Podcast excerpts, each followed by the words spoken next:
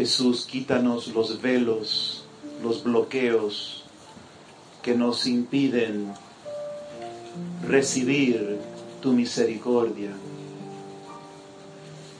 confiar en tu misericordia, dejarnos llevar por tu misericordia. Te lo pedimos por la intercesión de María, nuestra Madre. Dios te salve María, llena eres de gracia, el Señor es contigo, bendita eres entre todas las mujeres y bendito es el fruto de tu vientre, Jesús. Santa María, Madre de Dios, ruega por nosotros pecadores, ahora y en la hora de nuestra muerte. Amén. Ah, Pueden sentarse.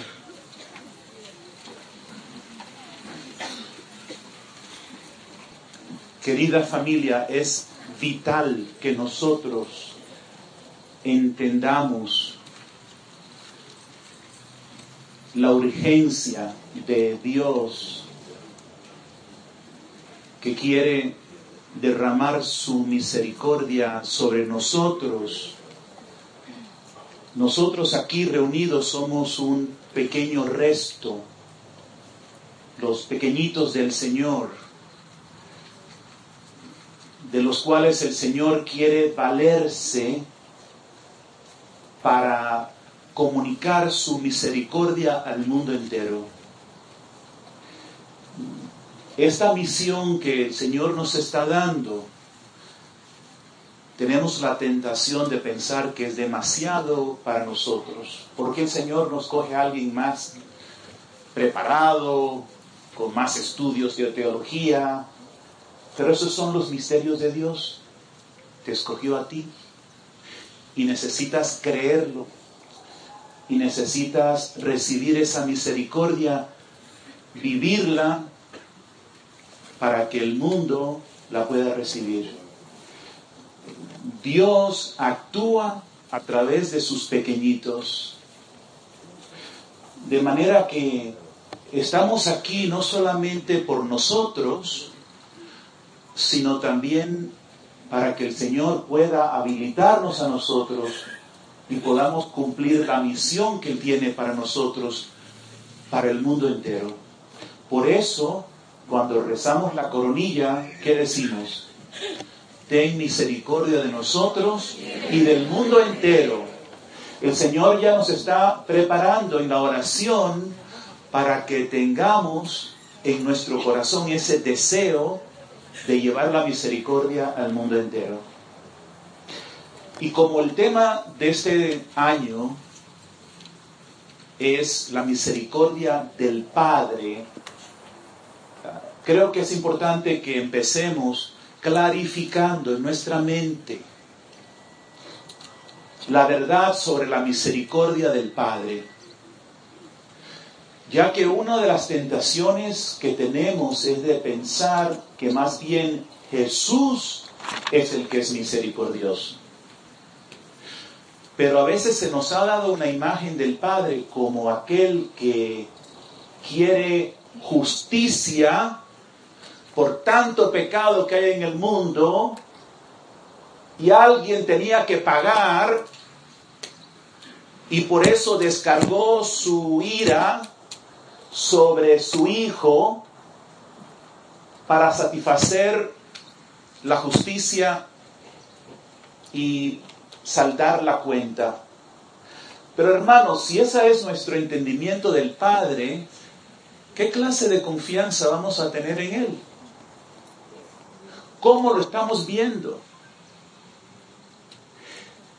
Y hace poco al Papa emérito Benedicto XVI le hicieron una entrevista donde él aclara que esta visión tiene algunos elementos de verdad, pero es realmente una visión errada. Por lo tanto, hace falta que entendamos que el mal que existe en el mundo es tan grande que ni siquiera Dios lo puede ignorar. Hace falta vencerlo, hace falta una fuerza mayor que nos libera a todos del, del, estado de postración en que nos encontramos, oprimidos, quebrantados, incapaces de vivir en la libertad de los hijos de Dios. Y Dios Trino, Padre, Hijo, Espíritu Santo, con una misma voluntad, desean salvar al hombre. El Padre, el Hijo, el Espíritu Santo están comprometidos en la salvación de la humanidad. De tal manera que el Hijo, tanto como el Padre y el Espíritu Santo, quieren salvarnos y hacer todo lo que hace falta para salvarnos. Y esa fuerza mayor, esa fuerza que va a liberar la humanidad, es el amor. Y solo el amor. Y el amor es Jesús encarnado, pero también es el Padre y es el Espíritu Santo. Pero ahora surge una pregunta. ¿Y si el Hijo y el Padre y el Espíritu Santo están comprometidos en nuestra salvación y tienen una misma voluntad, entonces, ¿por qué en Getsemaní, en el huerto de los olivos, Jesús tiene esta tremenda lucha donde él dice que pase de mí este cáliz, que no se haga mi voluntad, sino la tuya. ¿Qué estamos viendo aquí? Estamos viendo que Jesús es Dios y hombre y por lo tanto tiene una voluntad divina, como Dios que es, que es intrínsecamente la misma voluntad del Padre,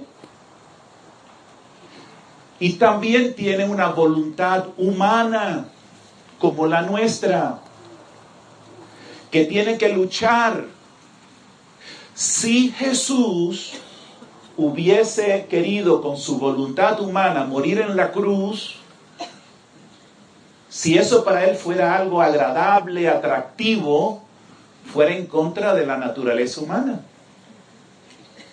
Es normal que un hombre que se enfrenta con la muerte experimente la resistencia de su, de su voluntad. Pero lo grande de Jesús es que en esa lucha Él libremente somete su voluntad humana a la voluntad de Dios. Y precisamente este acto de sometimiento a la voluntad de Dios es el mayor amor que jamás se ha manifestado en el mundo. Es este acto de amor que nos salva. Es este acto de amor la manifestación, la revelación más grande del amor divino. Como dicen los padres de la iglesia, hemos sido salvados por un acto de la voluntad humana de una persona divina. ¿Entendimos esto? Es un acto de la voluntad humana de una persona divina. Y aquí está la salvación. El Señor alineó la voluntad humana con la voluntad divina, como siempre hizo en toda su vida. Y haciendo esto nos salva. ¿Por qué entonces decimos que somos salvados por la cruz? Está claro que el acto criminal de matar a un inocente en el caso de Jesús, matar al santo de los santos es algo terrible. Lo que nos salva no es el mal que le hicieron a él, esa es la furia de Satanás. Lo que nos salva es cómo Jesús se enfrenta con esa furia y opta por perseverar en el amor hasta el final. ¿Qué nos salva entonces? El amor que no se arredra en las pruebas. El amor siempre fiel. Esta es la salvación del hombre. Pero para que nos beneficie, para que nos salve, es necesario que nosotros abramos el corazón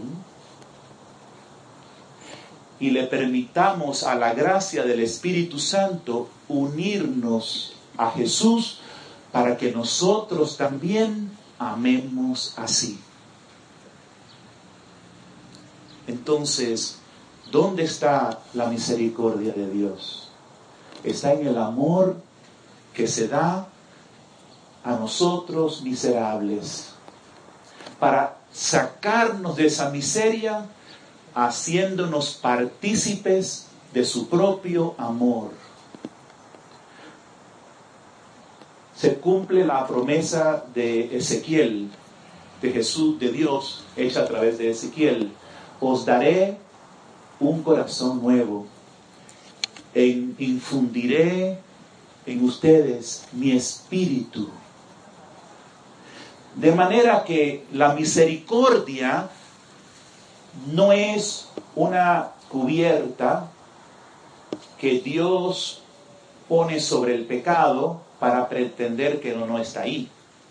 O sea, yo soy un pecador, soy un miserable, pero el Señor Jesús murió por mí en la cruz, entonces Él con su sangre me cubre y ya el Padre no ve mi miseria, no ve mi pecado y entonces ya estoy salvo. La realidad es mucho más profunda porque Jesús no solamente me cubre con su sangre, sino que me penetra con su sangre hasta lo más profundo de mi ser para hacer de ti y de mí hombres y mujeres nuevos para que ya en nosotros no opere el pecado, para romper con los hábitos del hombre viejo y que podamos vivir y ser hijos de Dios. Está claro que esto es un proceso de toda la vida. Estamos, como dice San Pablo, corriendo la carrera con los ojos fijos en la meta, pero ya en nosotros está operando el principio de vida y de gracia, que es el Espíritu Santo, que nos ha unido a Jesucristo para que nosotros podamos pensar, sentir, actuar como hijos de Dios. Esta es la salvación. Esta es la divina misericordia. Pero además de esa lucha natural de la voluntad humana de Jesús en Getsemaní, además, como dijo también el Papa Benedicto, hay algo más sucediendo.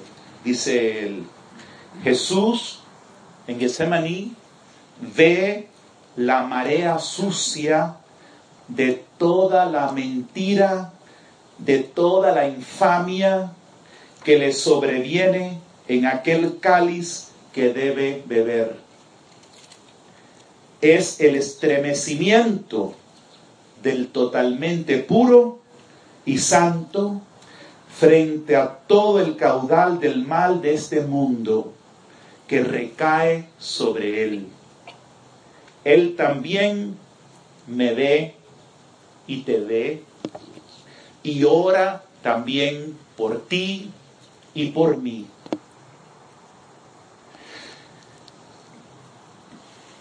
Cuando tú y yo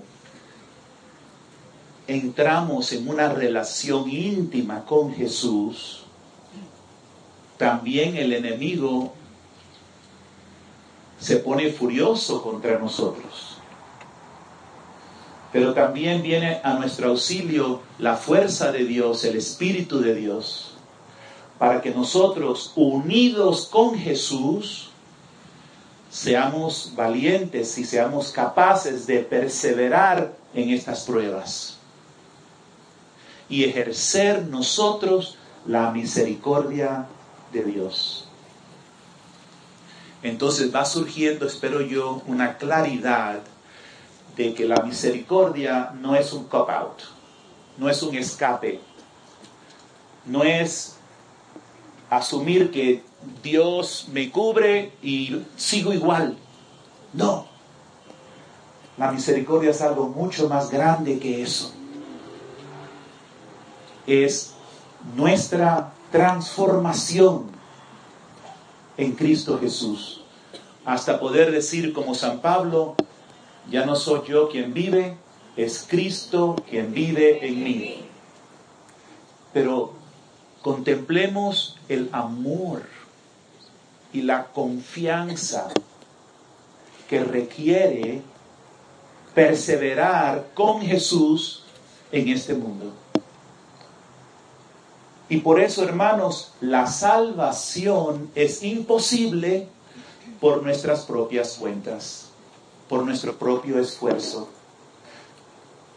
Necesitamos a Jesús, necesitamos un Salvador y no hay otro no hay otro camino que sea dado, sino el mismo Hijo de Dios que viene por nosotros. Entonces, todo lo que Jesús es, está con nosotros. Como Dios, como hombre, verdaderamente caminando con nosotros, invitándonos a ser uno con Él. Entonces, ¿Qué cosa es la misericordia?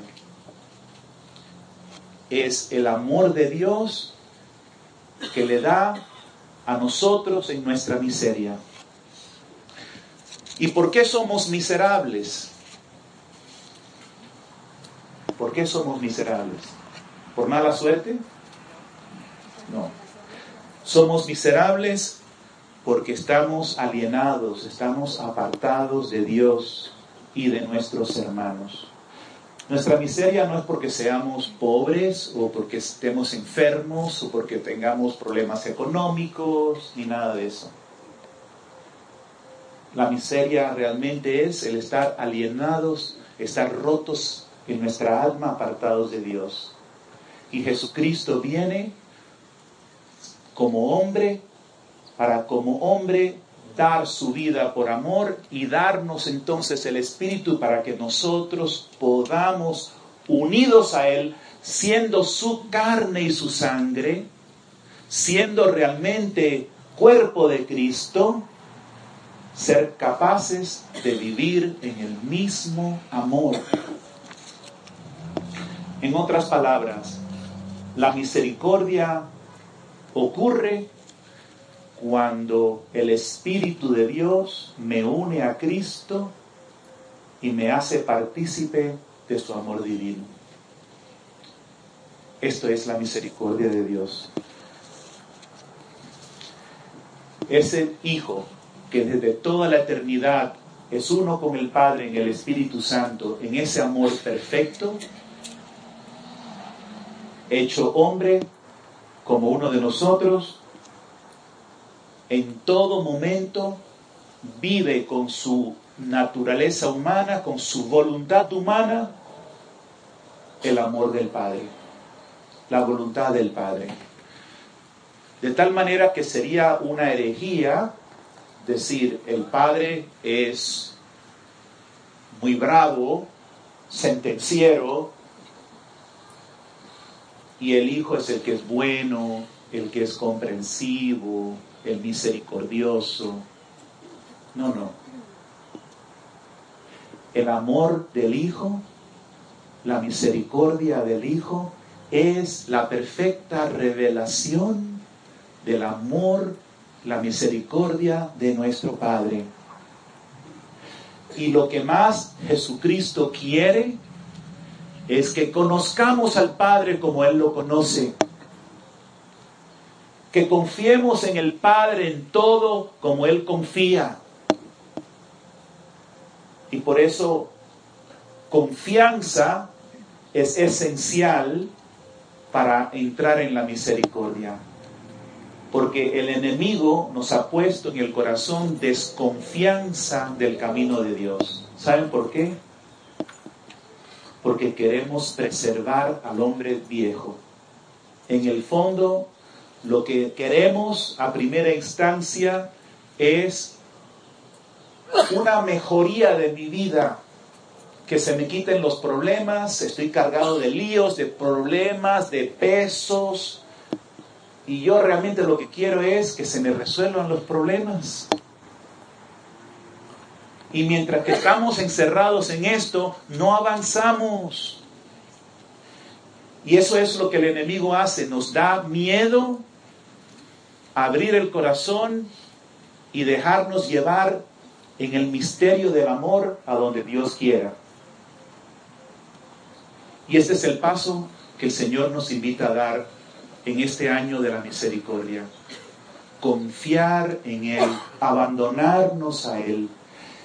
De tal manera que contemplando a Jesús crucificado, mi corazón se llene de pasión, de agradecimiento, nos hacemos sensibles a su amor y ya no nos da miedo ser uno con Él.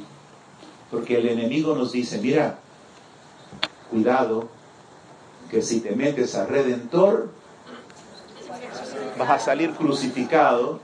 Entonces esto nos da tanto miedo que desistimos de esto y en vez dice, mira, yo lo que voy a hacer son muchas oraciones, muchas coronillas de la misericordia, y me voy a portar bien, voy a cumplir los mandamientos y ya está. Pero hermanos, no nos podemos salvar así. La salvación es mucho más que esto. Si hacemos la coronilla de la misericordia, si vamos a misa los domingos, si nosotros rezamos, si cumplimos los mandamientos, todo esto es para potenciar nuestra alma, para ser capaces del abandono total en la cruz de nuestra vida. El Señor nos dio a nosotros una palabra en nuestra comunidad y es esta. Mirando a Jesús crucificado, siendo movidos por el amor que nos tiene, poder decir, Señor, lo sufro todo contigo. Ya no somos dos, somos uno en tu sacrificio de amor. Y solo el amor puede vencer el miedo. Si te pones a calcular qué puede pasar, qué peligros puedes correr, nunca lo vas a hacer. Es necesario contemplar a la fuente de la misericordia, contemplar a tu amor crucificado que te dice, ven, tengo sed de ti,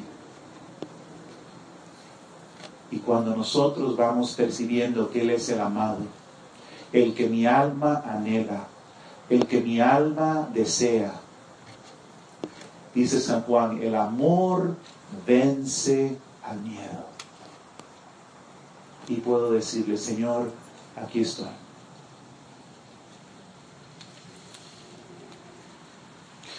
La cruz de Jesús no tapa al pecado. Lo expone. De tal manera que cuando vamos a Cristo crucificado, le besamos los pies, lo contemplamos, nos va a dar la gracia de conocer nuestro pecado. Y esto es totalmente necesario en el camino de la misericordia. Solo el que se reconoce pecador de verdad puede ser perdonado, puede ser un hombre nuevo. Fíjense cómo los fariseos rezaban mucho, conocían mucho la doctrina, hacían muchas cosas buenas, pero no podían reconocerse pecadores. Y por eso no se atuvieron a la misericordia de Dios. Entonces, el gran don de la misericordia es conocer a Cristo crucificado y ante tanto amor dejarle a Él que nos dé autoconocimiento. Por eso les invito a que todos los días tomen su crucifijo, lo contemplen, contemplen el amor crucificado, contemplen el amor que se te está dando, bésale los pies con reverencia, con gratitud y dile Jesús, en ti confío quítame todo miedo de hoy vivir en tu amor, con todas las consecuencias que sean. Libérame del miedo a sufrir, porque no existe amor sin sufrimiento. El que ama sufre por el amado, ¿sí o no? Entonces, Jesús, porque nos ama, sufrió todo por nosotros. Si somos uno con Él, Él nos invita a participar en la redención de la humanidad. Y por lo tanto, por amor, sufrimos de ver la condición postrada en que se encuentra nuestro pueblo, nuestras familias y nosotros mismos. Pero no tengamos miedo a sufrir, tanto y cuanto sea por amor. Cada vez que nosotros vamos a misa, ¿para qué vamos? ¿Para oír misa? ¿Para pedir algo? Está bien pedir, pero eso no es lo esencial. Vamos a misa para unirnos plenamente a la ofrenda de Jesús al Padre porque ahora te toca a ti y me toca a mí decirle, Padre, que se haga tu voluntad. Uno, mi voluntad humana, como hizo Jesús, a tu voluntad divina, que es todo amor y misericordia. Y vamos a misa para entrar en el sacrificio de Jesús que se ofrece al Padre y por eso decimos, por Cristo, con Él y en Él. A ti Dios Padre Omnipotente, en la unidad del Espíritu Santo, todo honor y toda gloria. ¿Y cuál es la gloria de Dios? Que tu vida y la mía sean una con la de Cristo, que es toda ofrenda de amor por los demás. Esto es la misericordia de Dios. Este es el camino del amor. Veamos un poquito de Santa Faustina en el número 1612 del diario, el Señor me dijo, necesito tu sufrimiento para rescatar almas. Hermanos, es algo muy asombroso.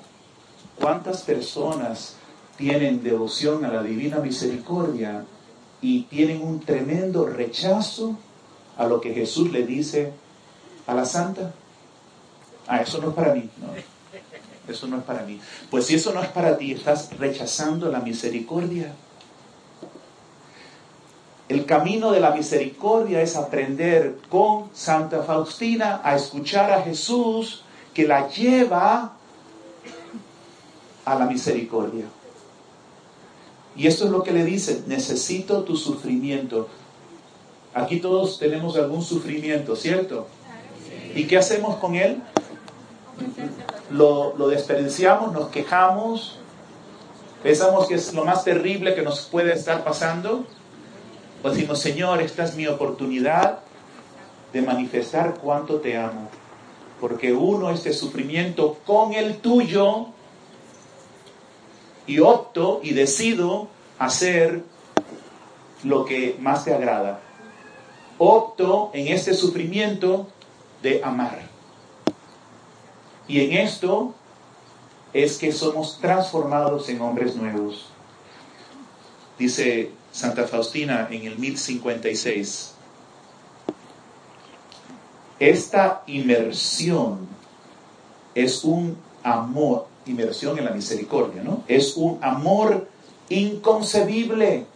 Qué lindo, ¿verdad? Es un amor inconcebible. Te quieres sentir enamorado, enamorada, recibir un amor que es inconcebible. Claro que sí.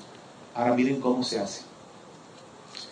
Es un tormento también inconcebible a causa de su pasión. El año pasado, en esta fecha, compartí con ustedes sobre la experiencia de Santa Faustina en su desposorio con Jesús. ¿Recuerdan? Que hablamos que el culmen de la experiencia de la misericordia es el amor lleva al desposorio con Jesús, donde ella verdaderamente entró en una unión nupcial con Jesús en amor-dolor. ¿Y por qué amor-dolor? Porque todo lo de Jesús se hace también de Santa Faustina. Y todo lo de Santa Faustina, incluso su miseria, Jesús la toma sobre sí. Y eso es propio de los esposos. Todo lo tuyo es mío y todo lo mío es tuyo. Este es el culmen de la comunión con Dios y de la misericordia divina. Pero nosotros a veces queremos una sola vía, ¿no? Señor, toma mi miseria, toma lo mío, pero yo no quiero lo tuyo.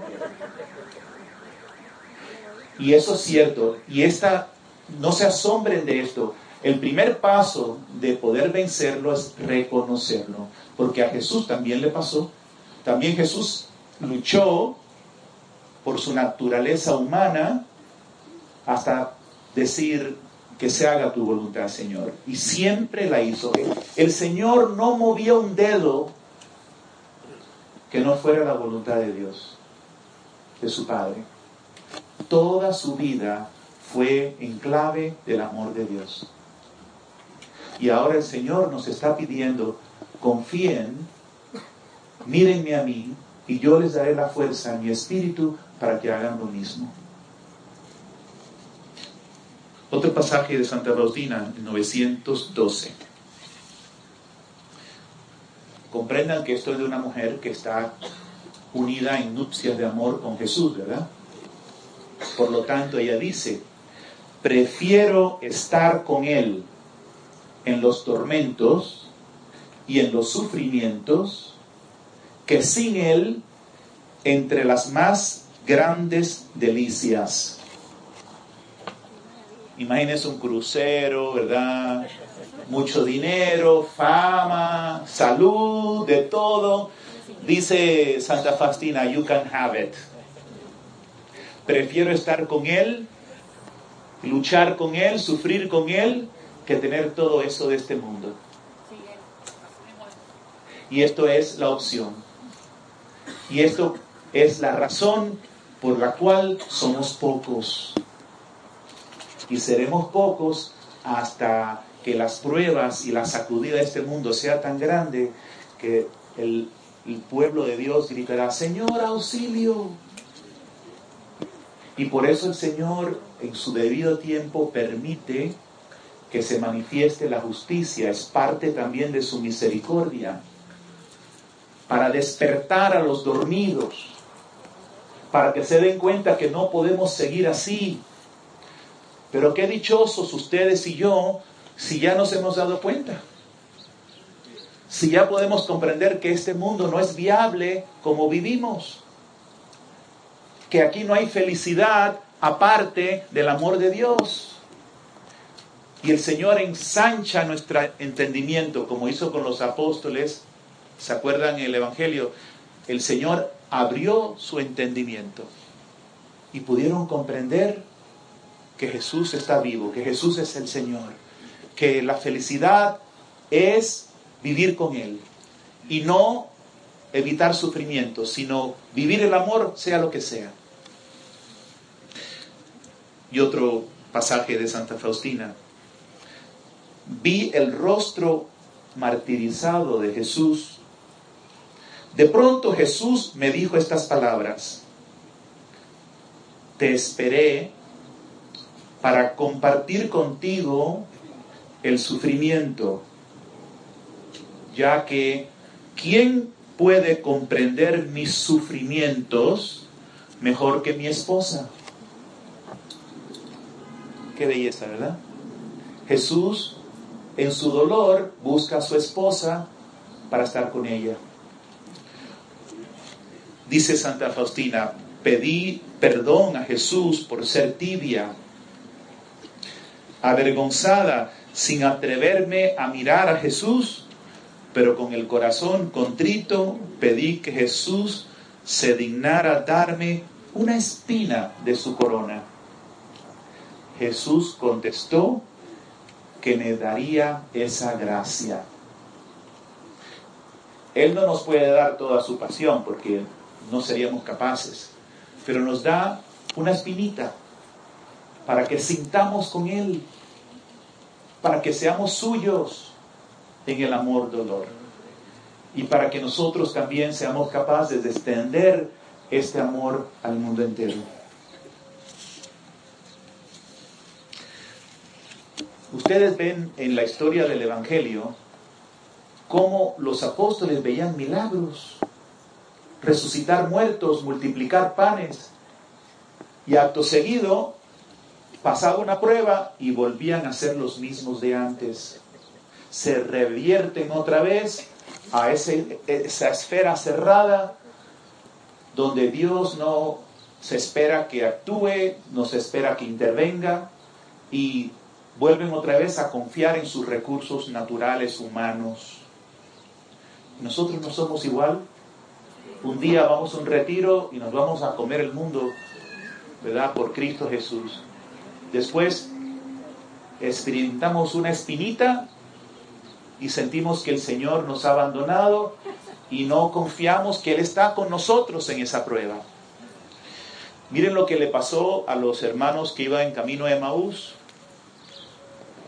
Cleopas y su compañero iban de camino. ¿Qué día ocurrió eso? El domingo de resurrección.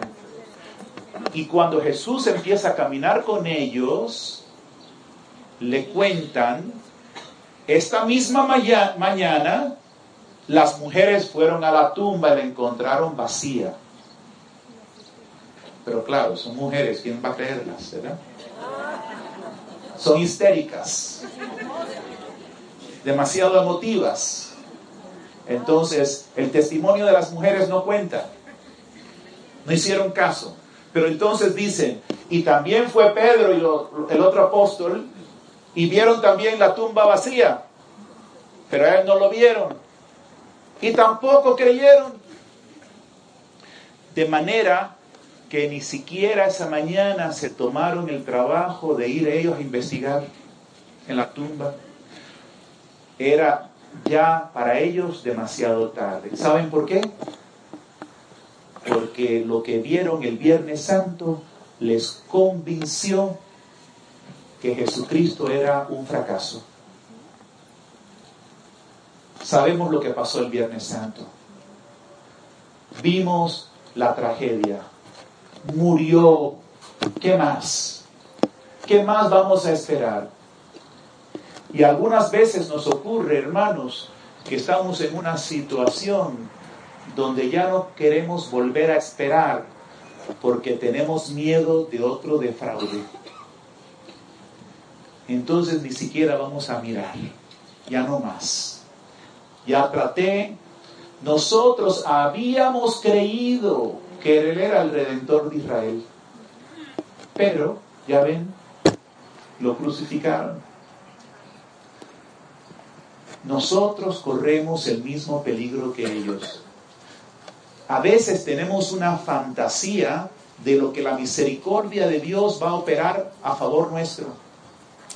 Ya nos imaginamos a Jesús que va a echar afuera a los romanos, va a organizar un nuevo gobierno, las cosas van a ser de la manera que esperábamos, y resulta que no ocurrió así, que lo mataron, y ya no queremos mirar más a la tumba ni que nos digan más nada porque ya estamos saturados. Ya no más. ¿Y qué hace Jesús con estos hombres en esta condición? Comienza a relatarles toda la historia de la salvación en clave a la cruz. ¿No sabían ustedes que todo esto debía suceder? ¿Y qué es lo que debía suceder? Que el amor de Dios se enfrente contra el mal del mundo y lo venza, no según la lógica humana, sino según los destinos de Dios. Que sea el amor, el amor que se entrega y que muere por los demás, el que venza. Y ahora está ocurriendo lo mismo. Hermanos, ustedes y yo hemos sido llamados por el Señor con urgencia para que se nos abra el entendimiento, para que podamos apreciar el momento histórico que vivimos en este año de la misericordia, en este domingo de la misericordia. Y que demos el paso adelante por Jesús. Y renunciemos al hombre viejo. Hermanos, el hombre viejo no se puede arreglar. Esto no es cuestión, a lo mejor crezco un poquito en virtud, me cumplo mejor, me porto un poquito mejor. No se trata de eso. No, el hombre viejo no se puede arreglar. El hombre viejo tiene que morir. Dios está haciéndolo todo nuevo. Prepárate porque de ti en mí va a surgir un hombre, una mujer nuevo, nueva, capaz de ver, de entender y de amar como antes nos era imposible. Un cielo nuevo, una tierra nueva. El Señor nos va a dar la gracia y nosotros mismos nos vamos a quedar asombrados. ¿Saben cuál es nuestro problema? Que esperamos muy poco. ¿Y saben por qué esperamos muy poco? Porque creemos muy poco. Porque pensamos que en, el fondo todo va a seguir igual. Ya está todo hecho y dicho. Los romanos son los emperadores y esto no va a cambiar. Y puede venir uno y el otro y decirnos cosas bonitas, pero al final ellos crucifican y todo sigue igual. Pero el Señor ha resucitado y con su amor venció a la muerte y venció a estas fuerzas que vemos en este mundo todavía pululando. Y el domingo de Pentecostés, de pronto los romanos no desaparecieron los apóstoles se tuvieron que enfrentar con el Sanedrín arriesgándose la vida. Y pasaron muchos años. Ellos todos fueron martirizados, excepto Juan, que vamos a ver en la lectura en la misa, que se va a Patmos en el exilio y dice, yo también comparto y sufro la tribulación. Y esto es lo que no queremos oír. Queremos un triunfo rápido y ahora. Cuando el Señor nos ama tanto que nos quiere hacer dignos de compartir con Él las tribulaciones para elevarnos a la participación aún más grande de su gloria.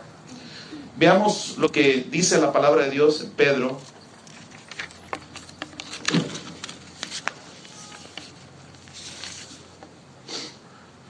Si la encuentro.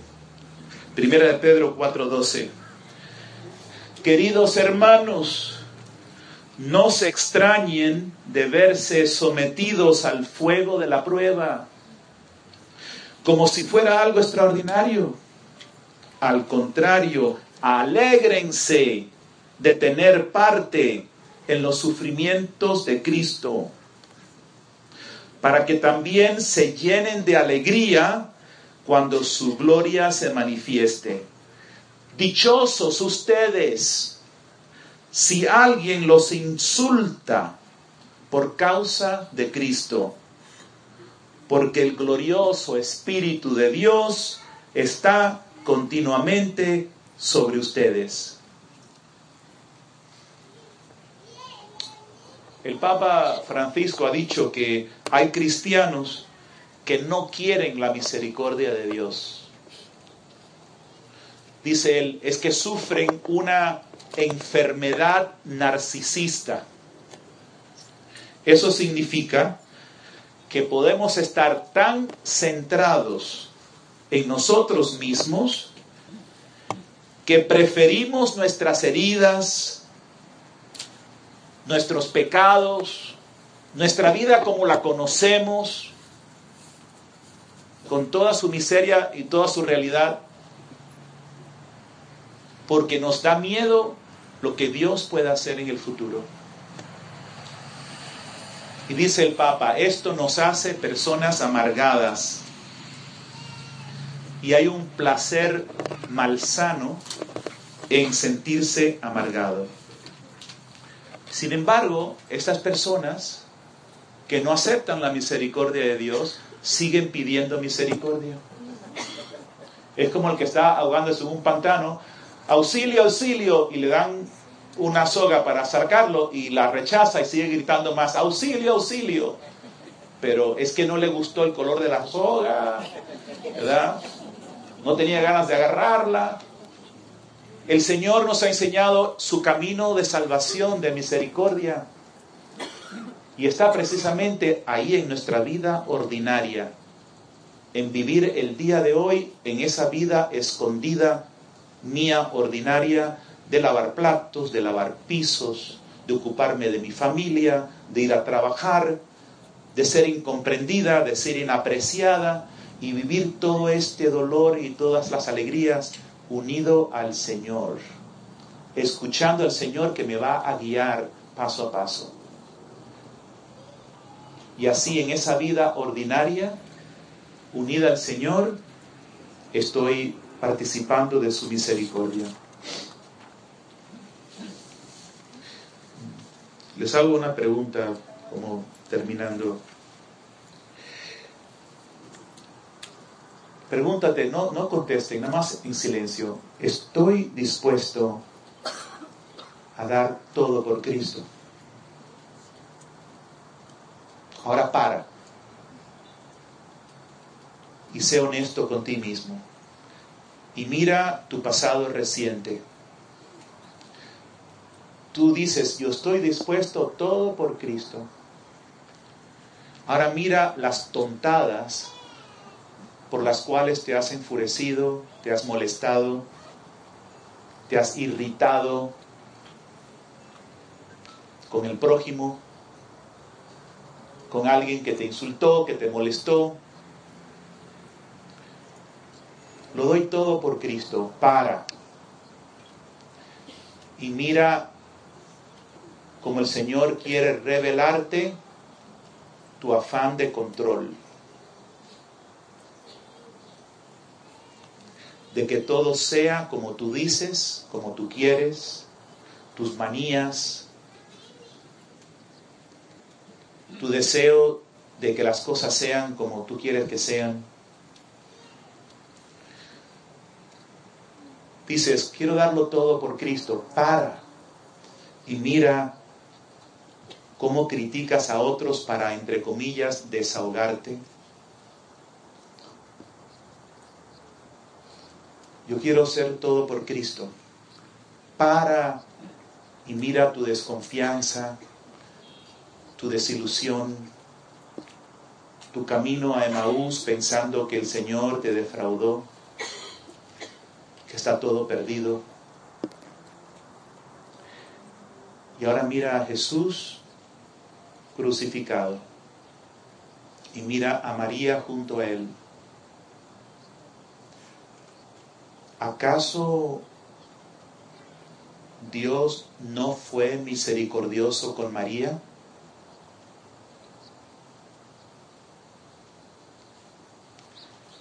Permitiendo que su hijo único a los 33 años fuera brutalmente asesinado en una cruz.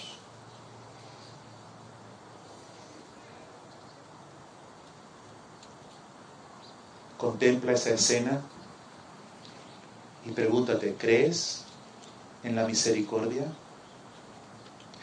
¿Crees que María participó como nadie de la misericordia de Dios, porque nadie como ella se unió al amor de Cristo con todo su amor maternal humano. Y llena del Espíritu Santo se dejó traspasar también ella de amor. Y Jesús le dio a ella maternidad sobre todos nosotros para llevarnos también al pie de la cruz con ella y también ser traspasados en nuestro corazón.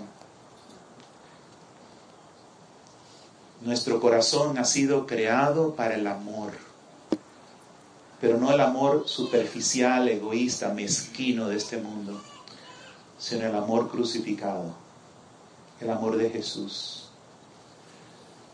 Y por eso hace falta romper con ese hombre viejo. Vamos con María, ella nos lleva de la mano. Y sentimos con Jesús su dolor. Y miramos a la humanidad encerrada en el pecado, encerrada en esa esfera donde no espera otra cosa. Y con Jesús nos compadecemos. Y con María le decimos, Señor, aquí estoy. Hágase tu voluntad. Aquí estoy, confío en ti. Señor, que el tiempo que me queda en esta vida sea verdaderamente tuyo. Ya no busco que me aprecien, que me aplaudan, que me entiendan, sino que sea uno, una contigo. Y el Señor te va a llevar. El Señor quiere a todos nosotros vincularnos en alguna familia espiritual, con algunos hermanos, hermanas, porque vamos a necesitar más y más estar unidos. No esperes buscar un coro de ángeles perfectos sino personas miserables como tú eres miserable también. Y caminar juntos con María a la cruz, que es la fuente de la misericordia. Y ahora miramos por fin a Jesús resucitado. Miramos la imagen de la divina misericordia y vemos que sus manos y sus pies muestran las llagas de la cruz. Y vemos su corazón traspasado por la lanza. Y Él nos dice, yo he vencido, yo he vencido con el amor y ahora te comunico mi misericordia. Estoy siempre contigo. Ya soy victorioso y quiero contigo compartir la victoria. Te invito, te llamo, espero, no fuerzo. Muchos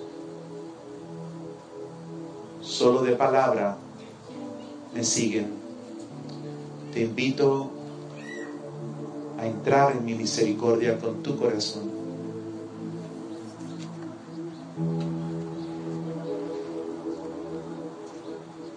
Hermanos, cuando miramos lo que ocurrió en Yemen con las hermanas de la misericordia, de, las hermanas de la caridad, las cuatro hermanas y los otros once vilmente asesinados, nos podemos preguntar, ¿dónde está Dios? Y no nos damos cuenta que allí estaba el Calvario.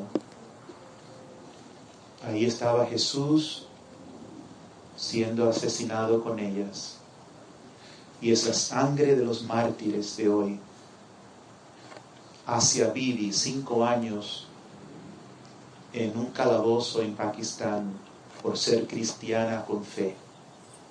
Y ahora las turbas exigen que la ahorquen